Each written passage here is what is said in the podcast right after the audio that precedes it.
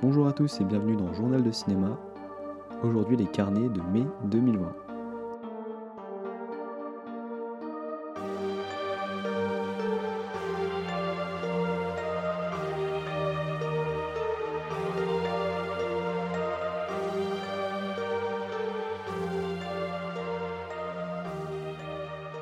Les carnets, c'est donc le format où je parle de films qui m'ont marqué au cours du mois passé, que ce soit positivement ou négativement. Et le premier film que je vais évoquer avec vous, c'est Section 99 ou Brawl in Cell Block 99, sorti en 2018 de S. Greg Zahler avec Vince Vaughn et Jennifer Carpenter. Un passeur de drogue, donc incarné par Vince Vaughn, qui après un coup qui tourne très mal va se retrouver en prison, et il y apprend que sa femme enceinte Jennifer Carpenter a été enlevée par son ancien employeur qui va lui donner une cible à abattre entre les barreaux s'il veut la revoir en vie. J'avais parlé de S. Greg Zahler dans mon top 10 de l'année précédente avec Traîner sous le bitume que j'avais beaucoup apprécié et ce section 99 comporte pas mal de points communs.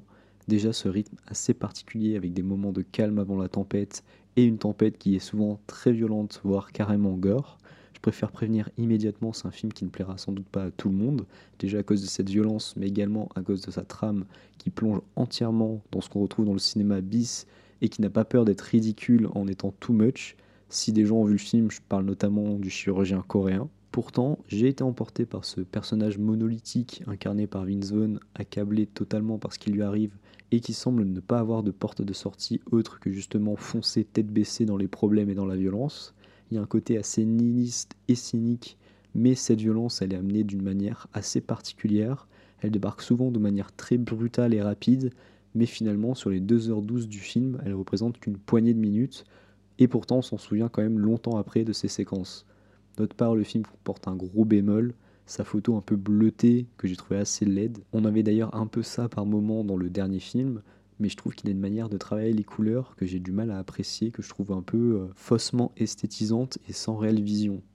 Un film que je conseillerais aux fans de cinéma de genre en priorité et qui auront le cœur assez accroché pour faire face aux scènes assez brutales qui surgissent de temps à autre, et ceux qui voudront découvrir un film de prison finalement assez atypique, relativement loin des codes habituels des films en milieu carcéral, un film avec des qualités évidentes, une ambiance assez unique, mais qui risque de diviser, ça c'est certain, à cause de ses partis pris vraiment radicaux. Pour finir, petite anecdote, Park Chan-wook, le réalisateur de Old Boy et Mademoiselle, dont j'ai fait un épisode précédemment, devrait adapter prochainement un scénario de western écrit justement par S. Greg Zahler, et j'ai vraiment hâte de voir ce que ça va donner.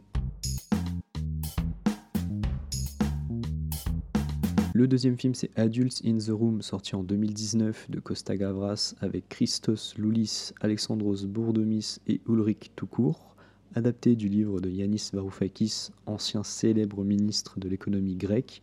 On suit la gestion de la récente crise grecque par le parti Syriza, fraîchement arrivé au pouvoir, et les négociations de Yanis avec ses interlocuteurs européens en 2015.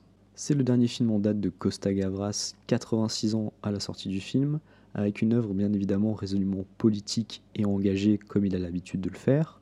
Évidemment, autant dire tout de suite, le film est orienté et on n'est pas face à un documentaire ultra réaliste de tous les rouages de l'Europe et de ses décisions, d'autant que je trouve que la situation dans laquelle les Grecs se trouvent et comment ils en sont arrivés là manque peut-être un peu de précision dans le film.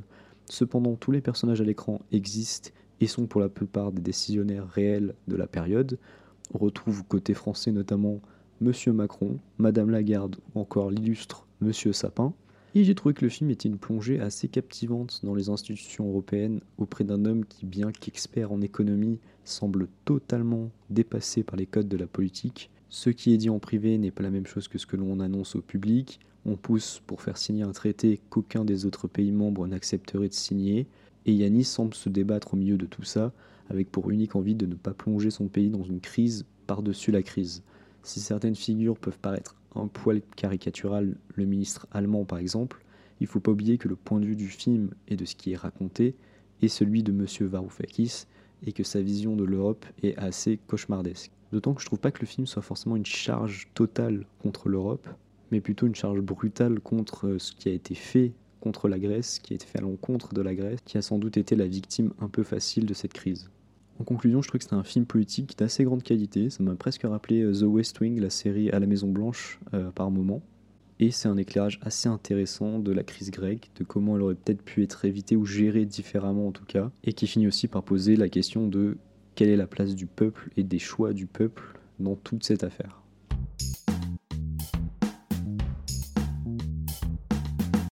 Changement radical d'ambiance avec Eraserhead, sorti en 1977, un film de David Lynch avec Jack Nance, l'histoire d'un homme qui va se retrouver avec la garde d'un enfant prématuré suite à sa rupture récente, et c'est difficile de résumer plus précisément une telle œuvre tant beaucoup de ce qu'elle raconte se vit pendant le visionnage. Donc c'est le premier film du grand David Lynch que j'ai rattrapé sur Netflix grâce aux récents ajouts et qui était sur ma liste de films à voir depuis des lustres, un film que je savais à la frontière du cinéma expérimental le plus abscon et qui de manière purement subjective ne m'a pas emballé plus que ça. Pourtant, je lui trouve beaucoup de qualité. Déjà, il pose les bases du cinéma de David Lynch avec pas mal d'éléments qu'on retrouvera dans la suite de sa filmographie. Dans Twin Peaks The Return, notamment, on retrouve de nombreuses citations visuelles qui m'ont fait regretter de ne pas avoir vu ce Eraserhead plus tôt. De plus, avec le peu de moyens mis à sa disposition, David Lynch arrive à créer une atmosphère très réussie avec les deux facettes de l'onirisme, le rêve et le cauchemar, qui s'entremêlent dans une ambiance noire et surréaliste. Par ailleurs, l'aspect court-métrage rallongé est quand même criant et plombe un peu le film avec certaines scènes qui s'étirent un peu trop. C'est peut-être ma seule véritable critique à l'égard du film, mais qui est vraiment dérangeante selon moi, parce que le film perd de son impact, perd de sa vivacité, mais malgré tout, je ne peux que recommander ce Eraserhead comme l'œuvre matricielle d'un cinéaste qui a eu une influence majeure sur le cinéma de ces 40 dernières années, et aussi parce que je pense qu'au-delà des mots et des descriptions qu'on puisse en faire, c'est une expérience qui doit se vivre pour savoir si elle vous parlera ou non, si la poésie de Lynch vous emporte ou pas. C'est très clairement le genre de film sur lequel on pourrait disserter de longues heures sur la signification de certaines images, sur les multiples interprétations possibles la part de message voulu par Lynch et ce qui pourra librement être interprété par le spectateur, mais je préfère laisser ce type de boulot aux spécialistes et fans de David Lynch, qui sont nombreux et qui ont déjà bien décortiqué son œuvre. Reste que pour une heure et demie de votre temps, je pense que ce serait dommage de ne pas au moins essayer de s'en plonger dans une œuvre aussi culte, et surtout qui mérite qu'on s'en fasse sa propre opinion. L'idiot ou Durak en VO, sorti en 2015, un film de Yuri Bikov avec Artyom Bistrov et Natalia Surkova. L'histoire c'est celle de Dima, un plombier gérant les canalisations d'un quartier de logements sociaux qui lors d'une inspection de routine se rend compte qu'une gigantesque fissure menace le bâtiment qui peut s'écrouler dans les prochaines heures et mettre ainsi en péril la vie de 800 personnes.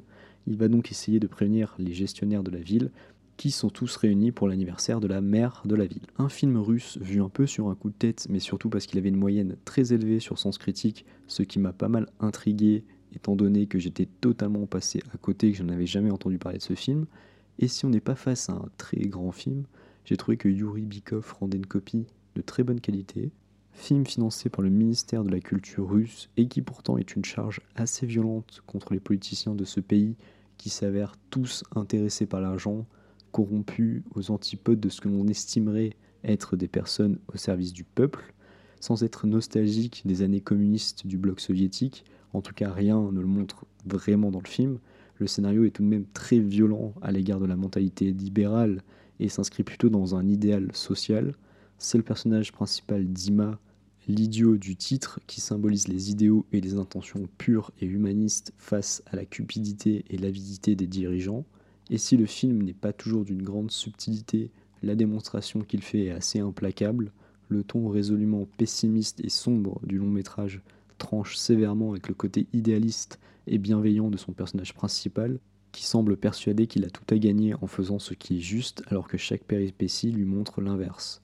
En voulant sortir du rang et en s'opposant aux puissants pour sauver des vies, il y gagnera seulement le titre d'idiot plutôt que de héros. Si vous cherchez un film russe récent, je ne peux que vous le conseiller. Le film n'a pas que des qualités, mais on sent une vraie sincérité dans le propos et une réflexion plutôt intéressante sur les whistleblowers ou lanceurs d'alerte. Un film finalement assez intéressant que je recommande et qui mérite vraiment d'être découvert plus largement.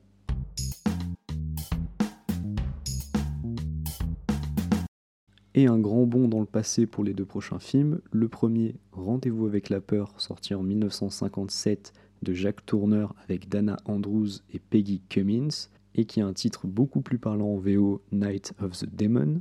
L'histoire c'est celle du docteur John Holden qui arrive de Londres pour participer à un congrès de parapsychologie et son confrère le professeur Harrington est retrouvé mort mystérieusement la veille alors qu'il s'apprêtait à faire des révélations sur un certain docteur Julian Craswell dont les liens avec l'occultisme vont pousser John à enquêter sur les activités de cet étrange personnage.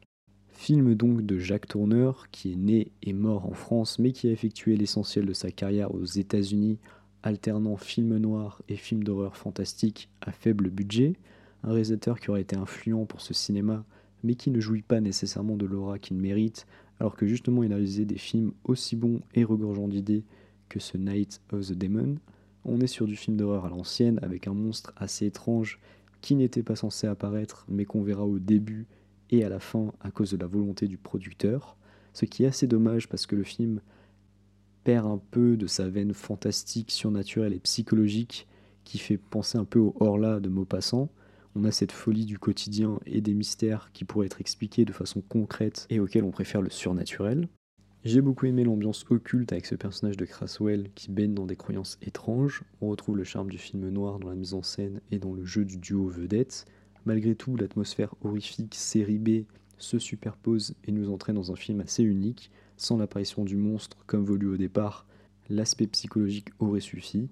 Dommage de ne pas avoir laissé l'œuvre jouer uniquement sur la folie naissante des différents personnages, mais malheureusement c'était pas le choix de l'auteur. Un film qui aurait été une très bonne surprise pour moi et que je vous recommande vivement si vous êtes amateur du genre, ou tout simplement pour une soirée d'horreur fantastique un peu vintage une ambiance très réussie, des acteurs convaincants et une multitude de petites idées qui rendent ce film vraiment hautement recommandable.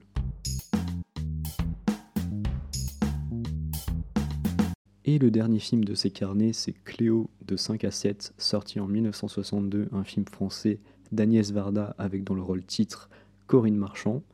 Une jeune femme en attente de résultats médicaux doit laisser aller sa mélancolie pendant une heure et demie, pendant lesquelles elle va traverser Paris un résumé très succinct d'un film mythique de la nouvelle vague et un des plus célèbres d'Agnès Varda. Un film qui a déjà pour qualité numéro 1 Corinne Marchand, qui crève l'écran de la première à la dernière minute en Cléo, qui traîne ses yeux tristes et qui est rongé par l'interminable attente dépeinte en temps réel, le film durant exactement l'heure et demie que Cléo a à patienter. Son jeu, son style vestimentaire ou encore son charisme emportent tout sur son passage, et je trouve très triste qu'elle ne soit pas devenue une actrice plus emblématique du cinéma français après un tel rôle. Les différentes rencontres qui parsèment le film sont toutes assez mémorables, que ce soit Angèle, la gouvernante, la voyante du début, Michel Legrand et son acolyte, et évidemment celle avec Antoine qui clôt le film. Le numéro musical au milieu est assez superbe avec les chansons écrites par Varda elle-même. On a même droit à un sympathique petit film muet lors d'une projection dans un cinéma avec de nombreuses figures de la nouvelle vague et notamment un Godard sans ses lunettes noires. La balade dans Paris est filmée avec un amour total pour cette ville et une mise en scène qui illustre parfaitement le mal-être de Cléo. Un film que je recommande chaudement pour justement découvrir le cinéma d'Agnès Varda et qui en plus est disponible sur Prime Video aux côtés de nombreux autres films de la réalisatrice. Merci pour votre attention, c'était tout pour ces carnets de mai 2020. J'espère que ces courts avis et recommandations vous ont plu. Si vous avez apprécié l'épisode, n'hésitez pas à vous abonner sur votre plateforme d'écoute de podcast favorite, que ce soit Podcast Addict, Apple Podcast, Pocket Cast et bien d'autres. Normalement, le podcast est présent à peu près partout.